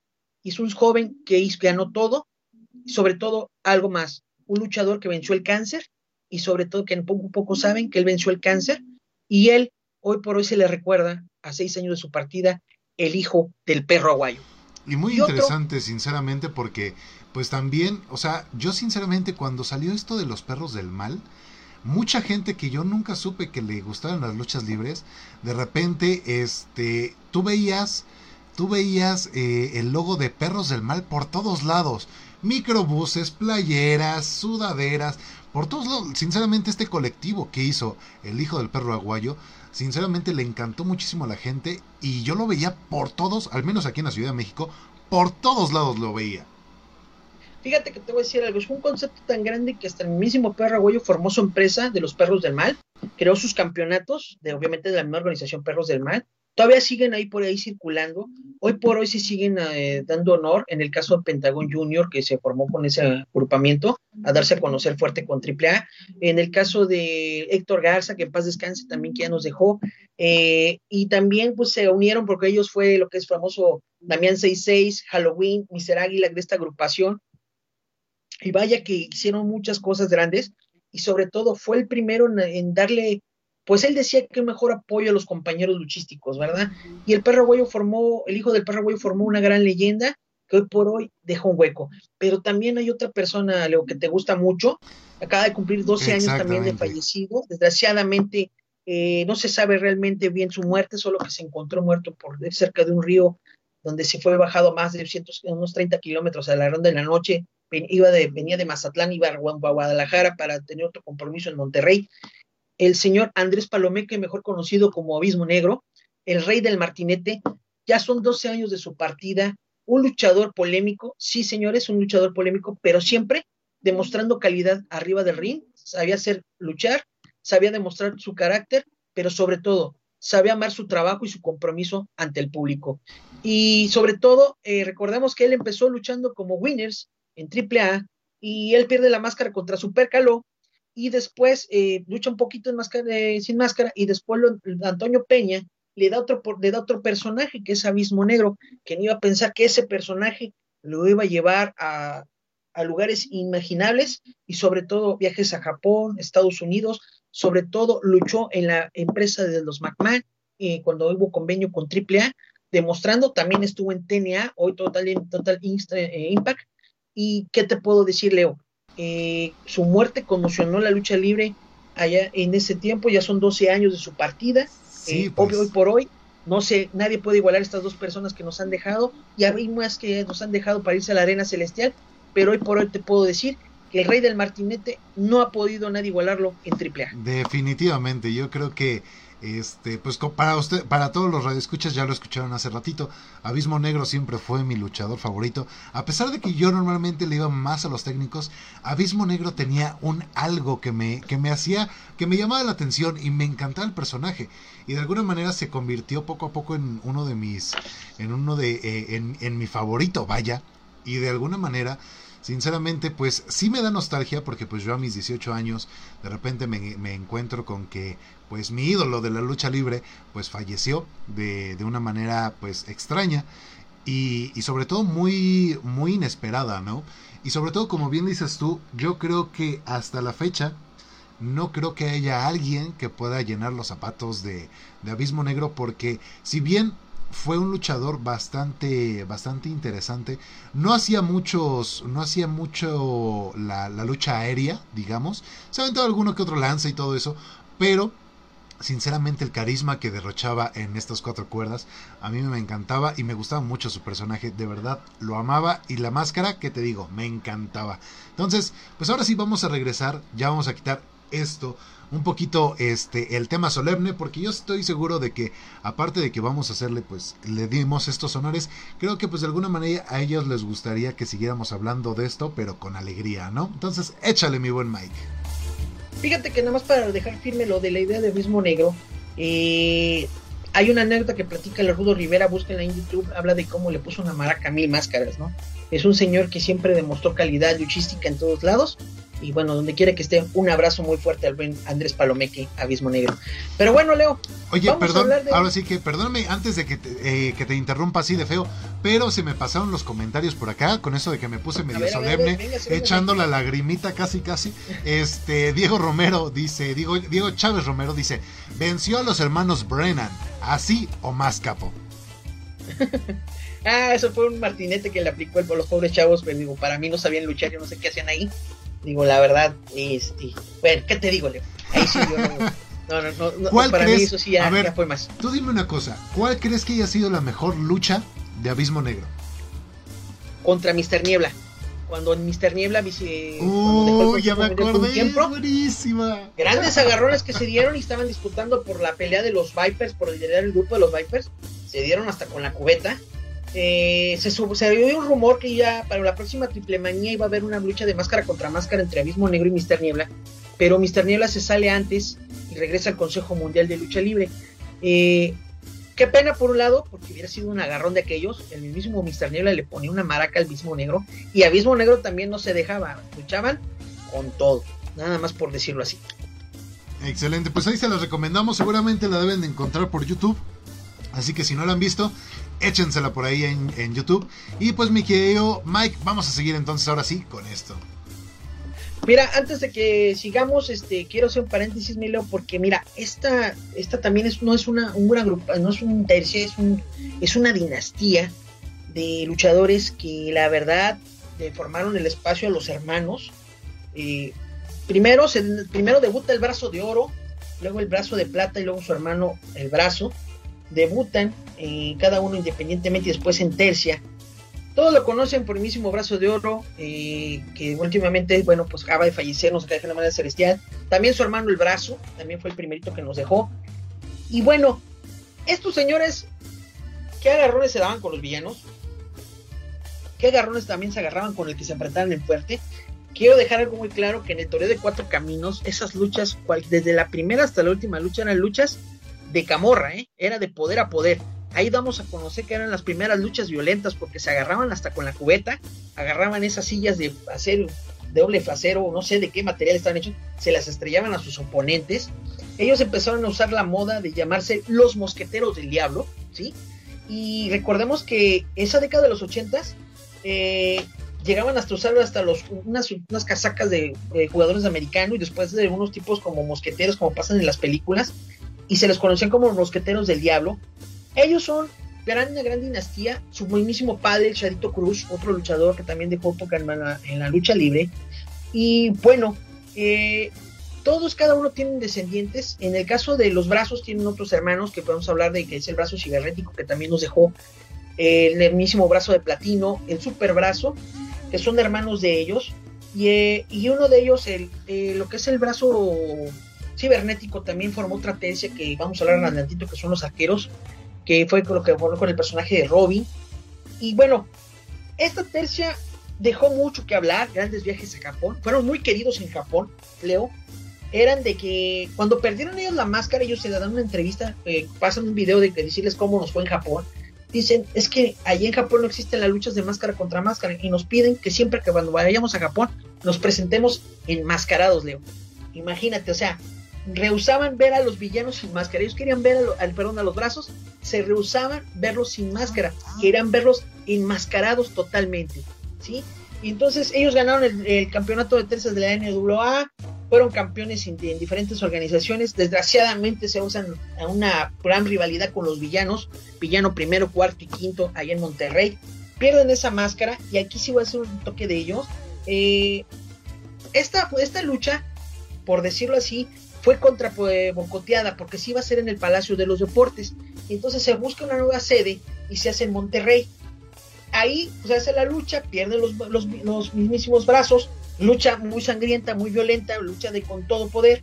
Y desgraciadamente, este, pues bueno, pierden y se, se comenta por ahí que no les pagaron esa lucha. Vete a saber qué fue realmente la, la situación o realidad o verdad. Hasta ahorita se dice eso.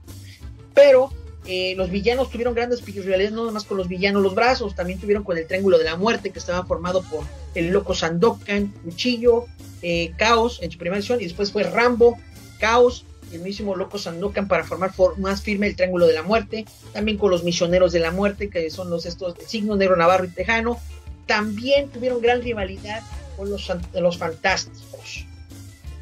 Y también tuvieron gran rivalidad también con ni más ni menos con los temerarios que estaban formados por José Luis Feliciano, Terry y Shul Guerrero. ¿Cómo ves, mi Leo? Pues la verdad es que yo sé que todos estos que nos acabas de mencionar, tienes ahí toda la historia. Yo la verdad es que, mira, como tú sabes, pues estamos casi llegando al fin del programa. Pero, ¿qué te parece? Yo digo que la gente, la verdad es que le está gustando bastante el tema. Y, ¿cómo ves tú, Mike? Yo digo que igual y hasta nos podemos este, alargar un poquito más. Pero ¿Qué te parece si se lo dejamos a los radioescuchas? Que en este momento nos vayan poniendo ahí una lluvia de una lluvia de likes, una, una que nos que nos pongan ahí muchos likes, muchos me divierte, me a lo que ustedes quieran, pero queremos ver muchas reacciones ahí en el chat. Si hay muchas reacciones ahí en el chat y nos y nos lo no, nos dicen, ¿sabes qué? Si queremos este queremos una media hora más, nos aventamos media hora más, ¿te parece?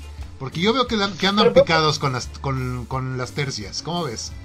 Sí, ¿cómo ves? Sí, claro que sí, pero sabes que primero vamos a aprovechar un pequeño espacio en el que la, gente empieza a dar sus likes, ah, pues para que sigan escuchando nuestra página de Zona Random, para que sigan escuchando los programas que tenemos eh, mañana, por ejemplo a las 8 de la noche con la buen Selene, eh, cuentos de fábula, eh, el, mismo día, el mismo día a las 10 de la noche con la caverna del otaku con el buen Roberto, el día jueves con la mismísima Hanna, que para escuchar a las 10 de la noche voces, voces en pena, y los, y los, los días sábados de hip hop con el buen, Ramón, el buen Ricardo. ¿Cómo ves?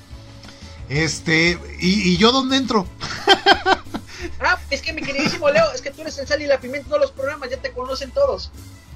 Sí, efectivamente, pues recuerden que todos los programas ahí, ahí ando este, pues ayudando a mis compañeros, sobre todo pues para, para que todo salga bien. Yo soy la parte, de alguna manera, en algunos son programas completamente pues míos, donde yo, yo soy el conductor y el co-conductor de alguna manera, este, tanto en Voces en Pena como en Hip Hops, son pues este son, ¿cómo se llama? Proyectos completamente míos. Y en los otros, pues, tanto como que, como ayudo con los comentarios, como aparte también soy la parte técnica y de producción.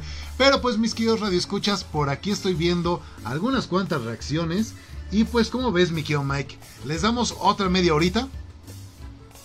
¿Qué te parece que le damos? Y porque todavía no llegamos ni a medio camino. Me parece perfecto. Pues la gente aquí ya nos, nos hizo una pequeña lluvia de este de emoticones, de, de aquí, de, de, reacciones sobre todo. Y pues parece que quieren más de estas tercias. Entonces, pues mi querido Mike, ahora sí que nosotros nos debemos a los radioescuchas. Así que si ellos lo piden, nosotros se los traemos. ¿A poco no? Claro que sí. Claro que sí, Leo, pero vamos a hablar de un, algo de los niños, algo que les llamó mucho la atención en el... Esto, esta tercia, fue, fíjate, no fue originada en el Torreón ni el Consejo Mundial de Lucha Libre, sino fue originada en el mismísimo pabellón Azteca, ahí juntito del Estadio Azteca. Hoy por hoy se encuentra una preparatoria ahí. Pero antes estaba el pabellón Azteca, cuna de otra cuna de los, de los luchadores. Y estamos hablando del mismísimo trío Fantasía. ¿Te suena Super Ratón, Super Pinocho y Super Muñeco? Sí, Super Ratón, ¿cómo no? Fíjate que te voy a platicar algo. Primero, esta versión de, que crearon ahí en el pabellón Azteca, ahí por 1986, eh, Primero se formó por, eh, como Super Muñeco, Super Ratón y el Tigre de Bengala. Esa fue la primera versión. Pero como que no encajaban bien las cosas ahí como para nombrar el nombre de Trio Fantasía, surge un nuevo personaje que se llama Super Pinocho. Recordemos que no podría usar el nombre de Pinocho por cuestiones de registro de Walt Disney. Entonces se pone Super Pinocho para evitar este tipo de, eh, de cosas, ¿no? Hacen grandes logros este trío fantasía, logran el campeonato mundial de la misma organización de la WWA, que es este, de la misma pabellón azteca. Y fíjate que logran desenmascarar grandes, grandes rivales, pero de, tríos. ¿Y te, suena el nombre de los Thundercats? Sí, sí, sí, definitivamente también me suena. Por acá también aprovecho de una vez, mi querido Mike, porque tenemos comentarios de nuestros radioescuchas por acá. Eh, el, el, buen Rodri Gaer dice, no manches, se me fue el tiempo como agua. También Chávez Alondra dice, ¿cuál fue la última pelea de la tercia de los ingobernables? Mira, fue eh, después de que el mismísimo Andrade Cien más conocido en WWE, o haciendo un paréntesis, ya fue liberado su contrato, el mismísimo La Sombra, eh, se despidió de la lucha libre eh, porque pues lo contrató WWE para luchar allá en Estados Unidos eh, hace dos o tres años, no recuerdo muy bien la fecha que él se fue. Y se despide de la Arena México dando gracias y todo. no recuerdo contra quiénes se enfrentaron, pero siempre los ingobernables estaban acompañados casi siempre por Rush, La Máscara y el mismísimo Sombra, hoy conocido Andrade Cien Almas. ¿Cómo ves, Milea? Perfecto. También por acá también el buen el Leonardo Muñoz, perdón, me dice, me parece bien que sea media hora más. Qué bueno, qué bueno que les esté gustando. Pues sobre todo también, este, pues de alguna manera yo sé que ahorita con todos los comentarios que nos dejaron, se ve que les, que les gusta el tema, que andan picados con esto de las tercias. Y también el buen Diego Chávez dice, dediquen un programa a los luchadores extranjeros en su paso por México. ¿Cómo ves? Yo creo que también estaría bueno, ¿no? No, pero si imagínate, no vemos si en cuestión de los tríos nos vamos a alargar una hora y media. Con cuestión de los luchadores extranjeros no acabaríamos, mi Leo, porque la verdad, la mayoría de esos extranjeros hoy por hoy despuntan en Estados Unidos, despuntan en las, las empresas americanas, como WWE, que es gran parte de los que llegan ahí. Estamos hablando de Chris Jericho, que luchó aquí como Corazón de León, el gran Chris Benoit, que fue Pegasus Kid en, en el Toreo de Cuatro Caminos, el mismísimo Último Dragón, que está en New Japan, está en México, y ha creado eh, su propia empresa Último Dragon.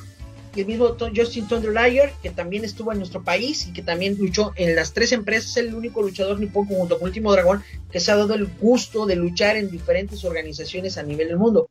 México, que es Consejo Mundial, eh, con, este, la, con la WWE, WCW, y en el caso Último Dragón lo mismo, y tenemos otro luchador que también está dando mucho que hablar, en este caso Kenny Omega, que también vino a luchar a Estados Unidos. Y bueno, podemos hablar una gran lista, André el Gigante, Hulk Hogan, eh, los Canon Express, los Headhunters, los eh, Coquina, y por qué no recordar al buen Owen Hart, que, eh, el que cayó del, que luchó aquí en México, el mismísimo Love Machine, Eddie Guerrero, considerado también extranjero porque él es de, él es de padre mexicano, eh, nacido en Estados Unidos. Y, bueno, grandes luchadores extranjeros, Emilio, ¿cómo ves? Pues ya oíste, mi querido Diego Chávez, dice Mike que no, que no lo quiere hacer. No, no es cierto. Este, seguramente sí lo vayamos a hacer. Seguramente sí lo vayamos a hacer en algún momento. De hecho, ya está en el horno, ya está, ya está completamente cocinado el episodio de los minis. Déjenme saber en los comentarios si ya lo quieren de una vez, porque ya lo tenemos preparado. Pero también les tenemos unas cuantas sorpresitas más. Este, porque también vamos a empezar a hacer una especie de dinámica con todos ustedes, mis queridos radio escuchas. Porque una semana, vamos a empezar con una semana sí y una semana este, no, ¿vale? Eh, es posible que la próxima semana pues eh, bueno, mejor vamos a hacer esto. Que se los diga el buen Mike esto de las este la dinámica que vamos a tener con ustedes para los próximos programas. Recuérdales Mike, ahora sí que preséntales pues esta esta nueva idea que se nos ocurrió donde ellos de alguna manera van a poder influir en lo que vamos a estar hablando. Mira, esto se tomó idea a raíz de que lanzamos la publicidad en nuestro programa de las tercias y empezaron a comentar, oye, ¿por qué? Porque pusimos ciertas fotografías de ciertas tercias, obvio no cabrían en el collage todas estas tercias que estamos hablando en este momento, y me empiezan a hacer comentarios, oye, ¿por qué no hablaste del Triángulo de Muerte? Oye, te faltó hablar de los tortuguillos karatecas, te faltó hablar del Trio Fantasía, ¿por qué no lo veo ahí? O etcétera, ¿no? Entonces, para el siguiente programa me gustaría que todos los escuchas nos hicieran unos sus lluvia de comentarios. De hecho, vamos a postear la publicidad para ese día. Para ustedes, ¿quién fue la mejor dinastía? La mejor dinastía que gane esta votación. Se, se, hablará de ellos en su totalidad, de cada miembro de su familia, sus logros, campeonatos, máscaras, todo. Todo más a detalle y profundidad. Estamos hablando de la dinastía imperial, los villanos o los panteras rosas, versus los brazos. Vamos a ver quién gana en esta votación y la mejor votada, a lo que lleve más votos, vamos a hablar de ellos. ¿Cómo ves, mi Leo? Exactamente, les vamos a traer un episodio especial que ustedes van a escoger, mis queridos radioescuchas, donde les vamos a poner ahí una, sobre todo porque pues tenemos que empezar a hablar también de, la, de los temas de las dinastías, de ahora quién lucha con qué nombre y todo eso, sobre todo porque pues de alguna manera a veces es un poquito difícil seguirlos, ¿no? Entonces, pues más que nada para que ustedes se enteren de todas las historias y de toda la historia de todas estas grandes dinastías, les vamos a estar dejando una imagen donde una, una parte va a traer, no sé, por ejemplo, el me encanta y otra el me divierte. Y dependiendo de cuál tenga más votos, es la que vamos a traer para el próximo martes. Entonces, ya lo saben, ustedes van a decidir de qué vamos a hablar una semana sí y una semana pues vamos a seguir avanzando con la historia de la lucha libre porque si nos vamos con dinastías nos quedamos atrasados también con lo, con lo otro. Entonces ya lo saben mis queridos escuchas ustedes van a poder decidir de qué vamos a hablar la próxima semana. Ahí les vamos a estar dejando este, la imagen que prefieren villanos o brazos. Y pues también por acá tenemos comentarios de este, nuestros radioescuchas, mi querido Mike. Rodri Gaer dice, Val dice, no recuerdo cómo se llamaba, que en México era Steel, lo desenmascaró Atlantis. No, aquí eh, Val conocido en Estados Unidos, aquí llegó a luchar enmascarado como Steel. Nuestro querido reescucha aquí hay una corrección, no perdió con Atlantis, la perdió con el mismísimo Rayo de Jalisco. En un aniversario también, el mismo Rayo por poquito le andan ganando. Este es un luchador muy completo. Val empezó a venir otra vez desenmascarado, pero ya no fue con la misma frecuencia. La última vez que se iba a presentar aquí en México, es, su esposa iba a dar a luz, entonces cancela su presentación porque su esposa ya estaba por dar a luz. Y entonces de ahí ya se perdió la pista de. Valveinis siguió luchando en WWE o WWF un tiempo, pero ya no con la misma escolaridad. Después se, se, le ha perdido la pista. Hasta ahorita sé que lucha independientemente por ahí, ha ido a Japón, pero ya no con la misma particularidad que se le conocía. Pues ahí está, ahí está este, respondido este comentario. Y también eh, Leonardo Muñoz dice, qué padre está el programa. Diego Chávez Romero dice, la dinastía Casas. Uy, los Casas, oye. Dice nada más por escuchar su opinión sobre el negro Casas y Puma King, mi luchador contemporáneo favorito. Yo la verdad es que el negro Casas, el, negro 440 dirían por ahí, la verdad es que también me gustaba bastante. Sobre todo tenía una aura también bastante divertida en el cuadrilátero. Fíjate que sí, eh, bueno, rapidito nada más con el maestro Negro Casas, que fue uno de los precursores de la familia Casas, hijo por el maestro Tropicasas, Orán Pepe Casas. Eh, nada más que aquí fíjate, Leo, muy curioso, tuvo una gran rivalidad con el plateado y gran amistad para formar pareja, para desenmascarar a, Scorpio Junior y rapar a la bestia salvaje en esa lucha de parejas. También fueron campeones, nacionales, campeones mundiales de parejas tuvieron una gran lucha de apuestas en Los Ángeles, donde ganó el plateado la cabellera. Es el único que lo ha podido rapar dos veces al negro Casas, el hijo del santo. Y también, pues bueno, también se formó con la peste negra, con el eh, paz descanse, que está en la era celestial, Mister Niebla, el rey del Guaguangó, junto con eh, el felino formaron la famosa peste negra, que también vamos a hablar más adelantito de ellos, que es otra, otro, otro auge, otra versión más actualizada. Y bueno, también luchó también su hermano Heavy Metal, aunque Heavy Metal, él en, un principio luchó como el Canelo Casas y después se lo lleva a Antonio Peña AAA para darle el nombre de Heavy Metal.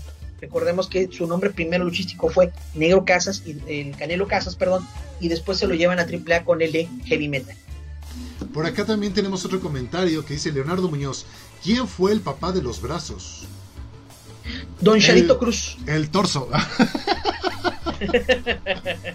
no, el mismísimo Don Charito Cruz, fundador de los Alvarado, eh, o conocido como los Alvarado Nieves o los Brazos. Eh, don Charito Cruz. Perdón por la, perdón por la, por la broma de mal gusto, pero no lo pude evitar. y fíjate lo que, que sigamos hablando del trío fantasía, porque ellos desenmascararon, tienen máscaras muy muy importantes en su cada quien. Eh, Super Muñeco es un verdugo de máscaras, tiene más de alrededor de más de 120 máscaras ganadas. Pero eh, hay dos luchas muy mencionadas del trío fantasía. Una le gana a los, a las, a los Thundercats, eh, a Leo, Leo no, Pantro y Tigro, ahí en Monterrey en una lucha verdaderamente polémica, pero también este, ganan el trío fantasía las máscaras de los Thundercats. Y en México, cuando empezó la época de las películas de las tortugas ninja, no sé si te llegaste a ver una, una película de las tortugas ninja, la primera versión de las tortugas sí, ninja. Sí, oye. Entonces, entonces sacan una versión de esa misma, de ese mismo película en lucha libre, en el Consejo Mundial de Lucha Libre, trae luchadores pero les pone las tortugas ninja 1, 2, 3 y 4, ¿verdad? Entonces se enfrentan al mismísimo Trio Fantasía y un, a Coliseo 2000 y se enfrentan constantemente, les ganan, les ganan varias veces y de repente pues ya Super Muñeco se calienta y dice, vámonos a máscara contra máscara. Y sí, efectivamente ganan las máscaras de los tortugas, de los tortugas ninja allá por 1991 en diciembre, junto con Colisión 2000. Y, y bueno, cada quien hizo por su cuenta ganando campeonatos, ganando máscaras. Super Pinocho derrota al Moicano, arrebatando el título mundial peso welter. Y también la última máscara que gana Super Muñecuela del Coco Rojo, versión de los payasos que usó AAA antes de usar los Psycho Clone. Eso es otra pareja, otro trío que vamos a hablar más adelantito, porque fue una, una tercia que duró invicta no sé cuántas batallas, ahí tengo el dato, ahorita se los paso, que se fue invicto más de, más de 200 luchas invictas. Perfecto, pues mientras mi querido este Mike te comento, bueno, vamos a darle eh, las gracias a los que andan escuchando este este programa y que pues de alguna manera igual y no se animan a, a este a comentar, pero pues sí dejaron acá su respectivo like. Un saludo a José Soto, a Loco Richie, a Yesenia Castillo, a Jaque Paulet, y a todos los demás que ya le habían dado like, ya les mandamos unos saluditos antes. Entonces, muchísimas gracias a todos y cada uno de nuestros radioescuchas que andan por acá, dejando su me gusta, su me, su me su me lo que sea. Este, y la verdad es que muchísimas gracias. Y también recuerden que nos pueden seguir apoyando, compartiendo este video en vivo para que lleguemos a todavía más personas. Yo sé que seguramente todos y cada uno de ustedes tienen algún amigo, alguna amiga que les gusta la lucha libre ahí mándenselo a su Facebook para que directamente lo puedan ver también acá con nosotros y que pues cada vez seamos más y más pues eh, de alguna manera que sirva este programa como punto de reunión para todos los amantes de las luchas libres, ¿verdad? Y por acá tenemos comentario, mi querido Mike de Chávez Alondra, que dice, si es cierto. Ah, espera, espera, espera. Antes de eso, antes de eso, porque por acá me acabo de acordar que había un comentario que te iba a hacer y de hecho, se me pasó. Se me pasó este hacerlo. Y es el bueno, el, el, buen Rodri perdóname hermano, lo leí, pero sinceramente se me fue la onda y no lo, no lo, este, no lo emití. Y dice, ahorita que lo mencionas, ¿han habido indultos en máscara contra cabelleras? ¿Cuántos ha habido? ¿O ha habido muchos? La verdad es que esta pregunta también la quería hacer yo. Ajá. Y fíjate lo que eso de los indultos es muy difícil porque por eso el anunciador anuncia de que sin empate y sin indulto. Hasta ahorita no ha habido un indulto. Sí ha habido empates en cabellera contra cabellera. Los más sonados fue el que más yo recuerdo eh, de Ricky Marvin contra Zumbido, que terminó la lucha de empate. Eh, también hubo, hubo finales polémicos, me acuerdo muy bien otro de cabellera contra cabellera entre el Javier el Monarca Cruz contra Polo Dantes. Eh, terminan en empate porque se, algo por ahí. Entonces decreta Grand Davis que es empate, pero el comisionado sube, dije, sin empate, sin indulto, tiene que haber un ganador y se hace una caída extra. Entonces, hasta ahorita, yo que sepa, no ha habido indulto por una máscara, una cabellera, ¿eh? Este, por eso el anunciador dice, sin empate y sin indulto. Si en caso de empate o pierden la máscara, el otro pierde la cabellera, o perderán las cabelleras, o perderán las máscaras. Perfecto, también por acá tenemos, ahora sí, ya regresando, perdóname mi querido Rodri, ya, ya ahí tienes respondida tu pregunta, perdóname, de hecho la leí y hasta yo dije, ay güey, a mí también me, me, me, me llevaba la atención y, y, yo también quería preguntar eso. Y justamente me quedé en esa idea y se me fue la onda, lo siento de verdad. Y también por acá Chávez Alondra dice, si es cierto que Abrazo de Plata le pagaban por madrear gente en su barrio. Eh, realmente eso, eso no podremos decirlo porque no nos consta. Puede hacerse un amarillismo como publicidad. Eh, lo que sí se sabe que es que es muy querido el brazo de plata en su barrio. Eh, ellos son de Riendos de Tepito, de la Lagunilla. Son muy queridos ahí. toda la dinastía Alvarado. Eh, realmente no se puede comprobar, digo, no he tenido yo la, información, pero bueno, vamos a checarla.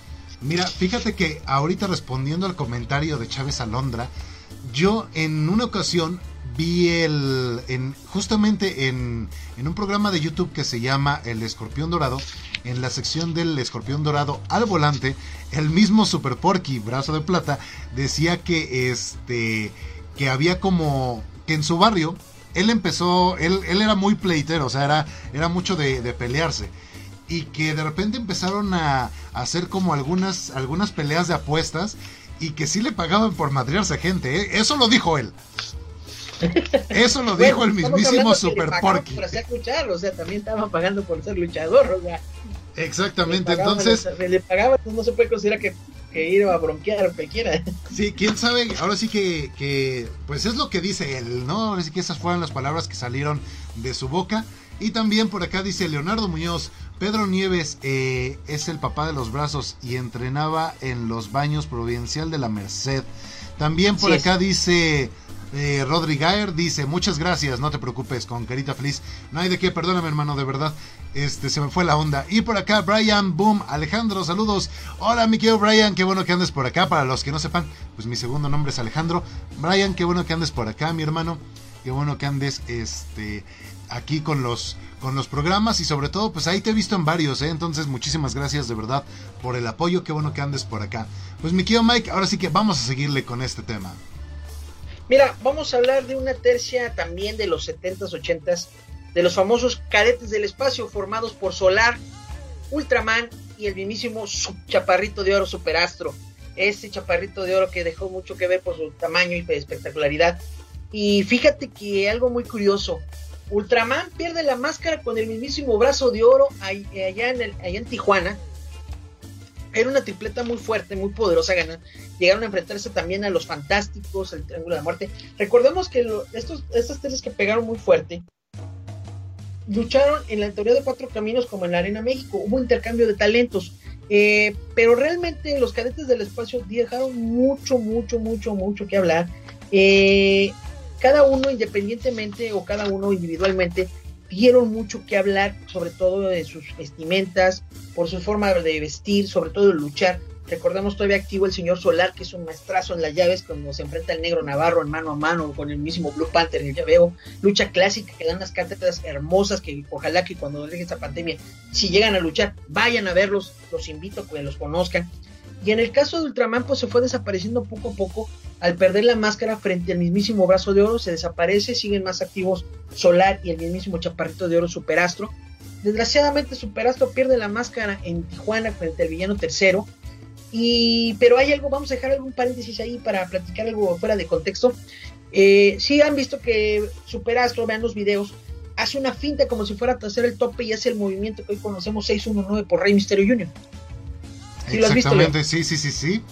Bueno, Rey Misterio lo platica y lo habla, que ese movimiento lo copia al mismísimo Chaparrito de Oro, Superastro. Pero Superastro no es para dar una patada, lo hace para hacer una finta como que a, sus oponentes porque quiere hacer un tope, corre y él nomás hace una finta entre las cuerdas. Rey Misterio aplica este movimiento y le aplica el y le pone el nombre 619 por el código de postal de San Diego, California. Entonces, ¿qué pasa? Eh, él lo dice, es un movimiento que es de finta, pero es un golpe que ya después lo perfecciona. Y todos lo conocen ya como el 619, pero aquí, para los que no conocen este movimiento y no han visto su pedazo, los invito a que lo busquen en YouTube. Este chaparrito de oro, a pesar que estaba un poquito pesadito en, tamaño, eh, corta estatura, a bárbaro, luchaba y hacía unos topes espectaculares. Llegó a tener una buena lucha de campeonato nacional medio frente al mismísimo Blue Panther la recuerdo muy bien, esta la tuvo en AAA. Y la verdad, mis respetos para el señor. Hoy por hoy sigue activo, pero bueno, ya más esporadamente lo pueden conocer ahí, una tortería por ahí que tiene por ahí por el centro. Justo era lo que te iba a decir, mi querido Mike, que ya nada más cuando termine esto de la cuarentena, tenemos una cita pendiente para echarnos unas tortas ahí en la tortería de Superastro, en, en el centro de la Ciudad de México, para todos nuestros... Es más, estaría padre, ¿no? Digo, a ver si, si alguien se anima este, cuando se cumple el aniversario de Entre las Cuerdas, ¿por qué no? Digo, no tenemos tanto dinero como para invitarlos a todos, pero podemos hacer una convivencia con los que quieran estar ahí con nosotros en la Ciudad de México, en las tortas de Superastro, pero que cada quien pague lo suyo, porque pues no somos ricos. Déjame decirte que tiene un reto y no sé si todavía siga. sí, todavía sigue, todavía sigue el reto. Sigue ese reto de que se coma la, la famosa racarrana, una tortísima grande, ¿verdad? Bueno, Leo, vamos a un cuarto más de camino y quiero dejar el nombre de. ¿Te suena Los Hermanos Dinamita? Exactamente, de hecho por aquí los estaban pidiendo, el buen Diego Chávez andaba pidiéndolos desde hace rato, pero también tenemos comentario de Rodri Gaer que dice, qué joya decir, me madrió Super Porky, jajaja, sí, efectivamente, sí, como de... Lo puedes, es más, yo creo que hasta lo puedes poner como en el currículum, ¿no? Logros en tu vida, me madrió Super Porky. Así es. Yo lo contrataría. Fíjate, que algo muy curioso. Super Porky de tiene un gran legado que ahorita están a sus hijos, su hija Goya Kong y su mismísimo hijo Sanko Clown. También por ahí anda otro hijo por ahí luchando, pero este, el muñeca de plata, también su hija. Eh, pues ya ambas luchadoras ya perdieron la máscara. Eh, te puedo decir que Goya Kong fue, la, fue de la primera dinastía de mujeres, que ya lo mencionamos en otros programas, que luchó en la primera enjaula donde se disputaron máscaras y cabelleras. Desgraciadamente ella pierde ante Princesa Blanca en la jaula. Y pues bueno, son son dinastías que están formando, que se heredan, se heredan talentos, se heredan nombre, y bueno. Pero vamos a hablar de los hermanos Dinamita. Eh, primero, recordemos que fue Sin Caras, el, el, el, Dinamita Sin Caras. Y después el padre de más de 20, como se conoce, que es el señor Mascaraño 2000, y el Universo 2000, que en paz descanse también, que fue a la Arena Celestial. Individualmente y, por tríos, no me hicieron grandes luchas, tuvieron grandes rivalidades. Si el hermano tenía pleito sin caras con el rayo, los dos le daban una, los tres le daban una maraca al rayo. Recordemos que también el 100 caras tuvo pleito con Conan y, Perro Aguayo. Universo 2000 con lo mismo. Igual Máscara Año 2000. Recordemos que Máscara Año 2000 le quita la máscara al buen Mogur. 100 caras le quita la máscara al siglo XX. Y también eh, el, el verdugo, pues hubo diferentes verdugos para los Dinamita, que fue eh, el Rayo de Jalisco contra 100 Caras, el Universo 2000 pierde ante una lucha polémica contra Canek, ahí que él aplica el famoso martillo en el movimiento y lo descalifican, eh, y también eh, el grandísimo Can de Nochistlán Perro en una triple manía desenmascara a, a Máscara Año 2000. Entonces, pero ellos enfrentan, fueron campeones nacionales de tríos, más Universo 2000 y el mismísimo 100 Caras fueron campeones mundiales de peso completo del Consejo Mundial de Lucha Libre. Eh, 100 Caras fue campeón en otras diferentes organizaciones. Y vaya que donde se paraban, se armó el territorio dinamita. 100 Caras, Máscara Año 2000, Universo 2000, no se pueden dejar mencionar en este legado de tercias, que hoy por hoy, hasta la fecha, siguen recordados ahora por sus hijos. ¿Cómo ves, Milo? Pues bastante, la verdad es que bastante interesante y sobre todo creo que esta, sobre todo esta tercia me gustaba mucho creo que de en cuanto a colores y en cuanto a en cuanto a los vivos, en cuanto a los trajes, me gustan mucho los villanos, pero también estos blancos y negros de, de estos tres, la verdad es que me encanta, me, encanta cómo se, cómo, lucen en el escenario.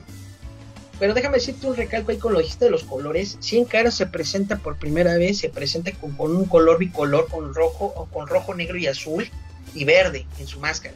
En el caso de Universo 2000 se presenta con una máscara que hemos visto en diferentes portadas de lucha libre, eh, algunos colores rojo con el, diseño plateado del, antifaz, en colores azul plateado, eh, diferentes colores, pero los que más caracterizó primero fue la blanco con negro, botas plateadas, calzón blanco y la malla negra y las rodilleras plateadas, y después cambiaron lo que fue todo en negro.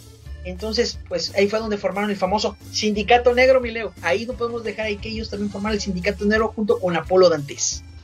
Perfecto, mi querido Mike. Y pues, mis queridos radioescuchas, pues lamentablemente todavía nos faltan un montón de un montón de tercios, así que déjenos saber aquí en los comentarios si quieren este una segunda parte, que seguramente la habrá, pero pues también déjenoslo saber en los comentarios a ver si quieren una segunda parte, porque pues todavía nos faltan un montón de, este, de tercias. Todavía la verdad es que yo creo que vamos por la mitad más o menos. Entonces, por ahí déjenos si quieren en, en alguna otra ocasión, pues que sigamos con estas tercias porque de que faltan, faltan bastantes, pero estamos llegando pues ya al fin de esta emisión, mi querido Mike.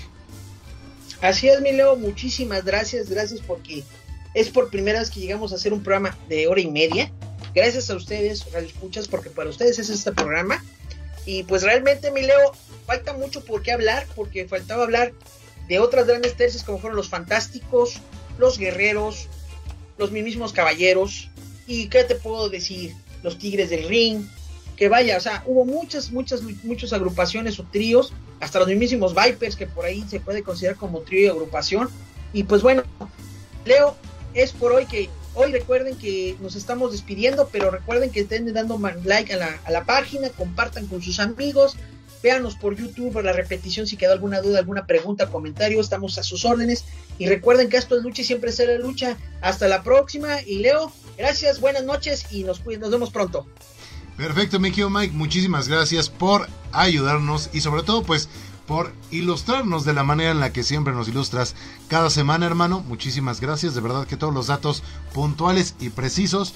Y pues como, como ya este, como ya les dijimos, mis queridos escuchas pues llegamos a la, a, la parte final de esta emisión de Entre las Cuerdas. Nos vemos dentro de ocho días en Entre las Cuerdas, pero recuerden que pues tenemos más programas y más cartelera toda la semana en Zona Random. Recuerden que Mañana empezamos con De Fábula, un programa para niños y no tan niños, con Selene, la juglar de la, de la luna, donde nos cuentan, básicamente, ahora sí que valga la redundancia, nos hacen llegar estos cuentos y estas fábulas pues tan queridas para todos los niños. También tenemos, eh, eso es a las 8 de la noche, el día miércoles. Después, ese mismo día, a las 10 pm, tenemos la Taberna del Otaku. Para todos los que les guste el anime y los videojuegos, ahí está Ramón y Roberto, que ellos de alguna manera, pues también este, son expertos casi casi en este tema.